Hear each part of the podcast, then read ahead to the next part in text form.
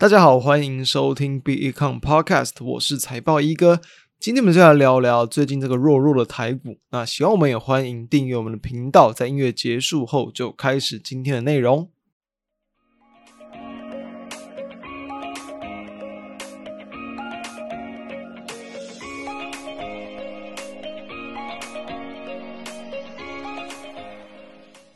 台股呢，在联准会的九月份嘛，FOMC 会议结束之后呢，哎哦，就往下去跌破半年线，然后几乎就要去跌破在八月以来的一个这个低点。那当然，最主要是因为说这一次的一个 FED 对于明年哦的这个利率点阵图，那是比市场预期来要来的还要鹰派。当然，在今年的利率的部分，其实没有特别的变化，就是九月份维持不动。然后呢，也是预期说今年那最主要当然就是在十一月啦，还有一次升息的一个这个空间跟机会。那这点其实在这次的会议之前，市场几乎就是这样的一个预期了。那也跟原本在前一次大约三个月前的一个点阵图，在二零二三年的一个部分，其实没有差差太多。那当然说，其实我自己本来也是预期说，在二零二三年的部分不会有太大的变化，主要就是说对。于后续的一些看法，其实联总会啊，不管是在点阵图的部分，那或者是甚至在最近这几个月，有人陆续谈到的一些这种中性利率啊、自然利率的一些看法，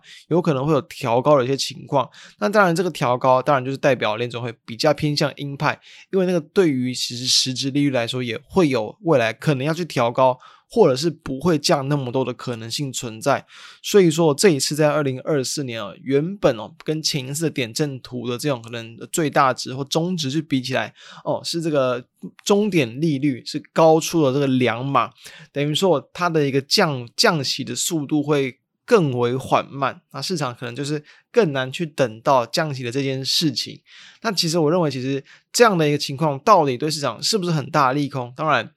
偏鹰哦，这个鹰派，然后未来的利率比较不会去降太快，一定是利空没有错。但我认为这不会是一个很大的利空因素，最主要就是因为大家想想看，什么情况之下要去降息嘛？是不是就是因为经济真的很差？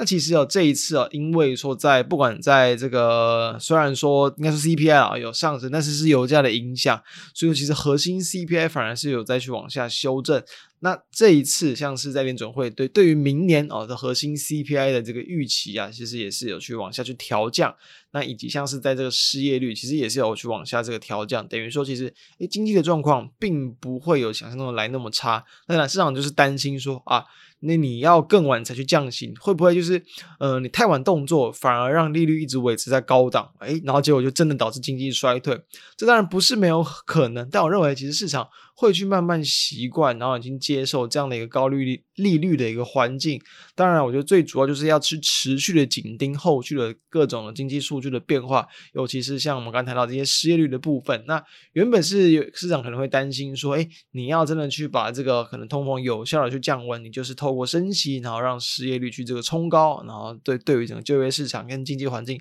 造成一些影响。但如果它能够去这个慢慢的去，嗯、可能去降温啊，然后呢，不要有过度的一个这种冲击出现，诶，反而呢配合的这种核心 CPI 慢慢去下降，这其实就会是一个就是我认为对于整体经济环境来说更好的一件这个事情。当然，它时间可能就要拉得更长，所以我认为。其实这个就不会对于说这个行情会有过多的一些修正空间。我觉得市场反应一段时间之后，其实就会去回归到正轨。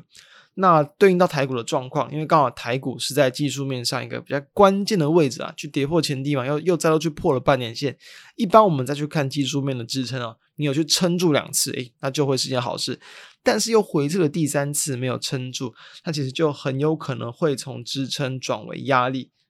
这样的话呢，其实。后续的反弹，你反而变得应该要去小心一点。当然，反弹能突破，而就会是一件好事。你可以从一个短波段上来说，它是一个诶呃假跌破破底翻，那这样的一个多方讯号。但是呢，我觉得这会需要更多的时间，然后来去经过整理。其实哦，八月份到九月份这段时间，其实好像台股已经经过了一段时间的这种低档横向整理，但其实这也真的没有过很久。所以如果说这样的时间拉长，那各位如何去，比如说选择标的啊，如何去拟定操作策略，我认为反而会更为重要。所以比如说啦，像可能上周我们分享哦，神机，那其实我认为神机有很多项的一些利空因素存在，我们有谈过，就是包含像是在本一比哦没有很贵，然后呢也有基本面的利多嘛，对不对？就是营收是呃近期的营收是创下近年来的新高，再来就是有题材嘛，对不对？有上周的一个军工展，再来筹码面也有利多，就是这个法人的这个呃持续买进，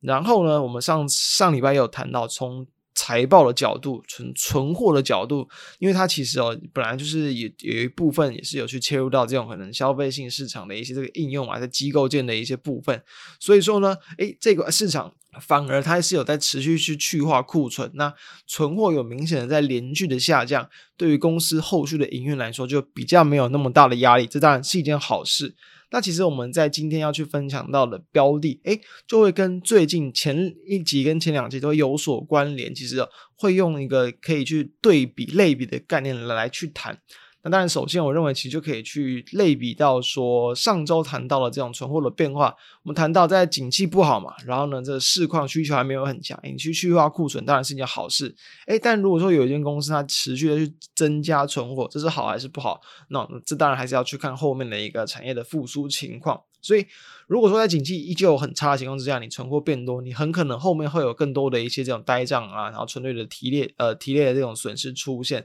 但是我们今天谈的是在诶半个月前，有跟大家谈到跟这种 NAND NAND Flash 相关的这种记忆体模组厂威刚嘛，当时我们就谈到，其实哦这个 NAND Flash 的价格已经跌了大约这个可能三年多之后，已经跌得很惨哦，就是已经哦跌打到剩下可能不到不到四折三折这样的情况。但是哦，在这几个月哦，就是因为这个厂商持续的去降低供给减产嘛，那也让这个呃部分的一些大厂都有开始再去做这个重新调整价格的动作。所以说呢，这其实对于说这种模组厂来说，它就会有利。为什么？因为其实模组厂它本来就要先去进好货，然后呢再去用这种你可能原本就已经早就买好了这种可能这个记忆体，然后呢再弄成模组之后再去出货给客户。等于说啊，你这个成本，你原料。你手中存货的成本就会跟你的获利有很大的一个关联。那因为其实威刚当然因为先前市况很差，它其实在二零二二年的这个第二、第三、第四季都是持续的在去这个降低这个它存货的一个部位。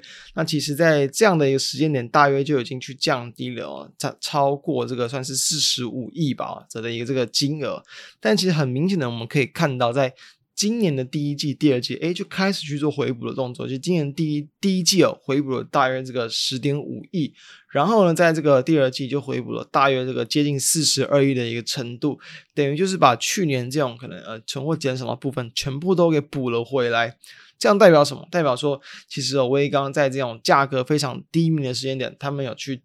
持有或者是去增加了很多这样的低价库存，那假设后续的一个价格能够去符合现在的一个市场的一个供需慢慢去平衡，然后报价有机会去触底反转的趋势，它当然就会更有利去受惠到这样的一一波这个行情涨价行情，然后也会去显现在它后续的一个财报上。所以我认为啊，其实哦，我们再去对应到可能它现在的股价来看。其实哦，在这个威刚今年初以来，几乎还是维持一个比较偏向慢慢多头震荡垫高的一个结构，等于波段上来说偏多的走势是没有改变。那当然，最近的股价其实也是一度的，好像尝试要去挑战前几个月的高点，还没有成功。我认为这就很符合现在的行情状况。我们刚前面谈到啊，如果说台股在低档震荡震荡很久，我们该怎么样去思考操作策略？我认为这个地方。再去结合到我们上礼拜谈的生机，可以看到有这么多种不同面向的利多，其实就已经让生机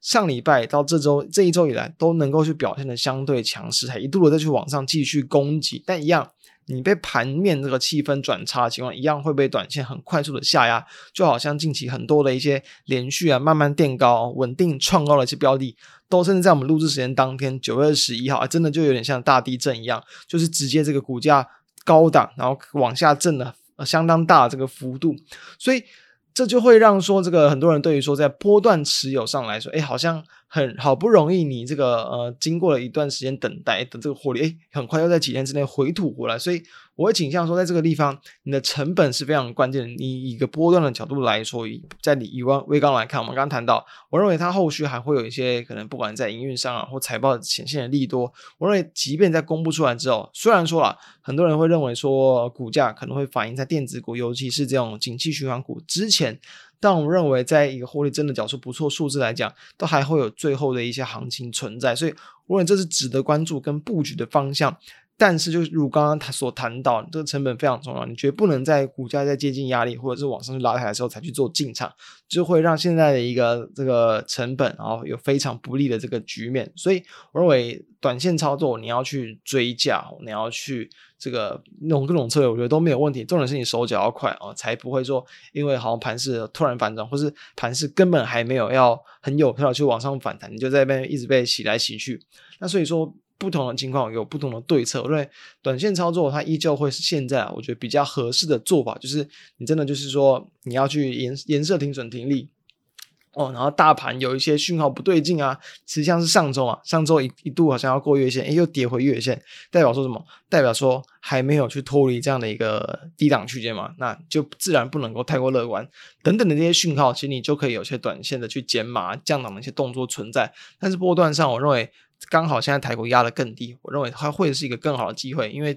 就是符合我们所对于整总体经济啊，或是对于后续利率环境的一个看法。我认为再怎么样，其实也不太会就是。再多升很多息嘛，然后也不会让这个公公债殖利率就是一直去拉高，它会是一个缓慢哦，缓慢可能呃利率去降低啊的这个情况，时间会拖长，但不会是一个这个中期的利空，所以这是我对于说目前这个哦就是国际环境跟台股趋势，还有一些个股可以去关注的方向跟操作策略，提供给大家参考。那以上就是我们本周的内容，那希望对大家有帮助，相关的资料都会放在我们 PE 康的网站跟 FB 上，大家欢迎可以去浏览。那我们就下周再见。大家拜拜。